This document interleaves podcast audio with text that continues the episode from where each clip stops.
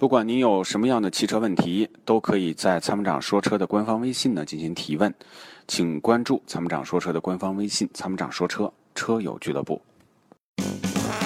它是积碳的杀手，积碳是发动机的杀手，那么杀手的杀手就是朋友。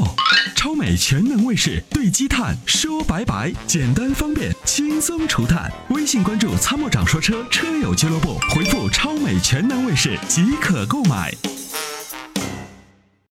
喂，你好，你好，你好，啊，不好意思打扰了，我姓刘。哦，是刘先生啊。好，好的。呃，那个就是因为，嗯，我那天打滴滴的时候，听见他说咱们这个老师讲的不错，然后我就听一下。然后因为身啊身 身边朋友不多，因为本月想那个购车呢，因为三十一号，嗯，之后就没有那购置税那个优惠了。对。然后想买一个那个就是二零一七款的那个名爵六呢。对，嗯，然后我我我也我从网上看了数据，应该是不错的，就是，呃，因为自己也不太懂车，就想问一下您这边我需要注些注意些什么呀？这个车啊，首先我们不太推荐，嗯，不太推荐呢有几个理由。从它的名爵六的老款上来讲的话，这个车呢市场保有量非常低，而且这个车呢在后期的质量稳定度不是特别高。嗯嗯啊，呃，你能看到，你你能你是西安的朋友是吧？对对，我你在你在街上几乎很难看到一个 MG 六，几乎你就在街上你能看到跟法拉利一样，突然出现一个 M 六，你就觉得很惊奇，有没有这种感觉？是吧？特别少。那如果它是一台好车，性价比又不错，那为什么卖不动呢？喂？哦，听得见吗？喂？Hello，你听得见吗？喂，能听见吗？可以听见。嗯，然后如果要是嗯，反正价位就是在十一万。十一万到十二万之间的话，那老师你给推荐哪一款啊？十一万到十二万是吧？嗯，你能接受日系车吗？喂，你好。你能接受日系车吗？Hello，听得见吗？喂。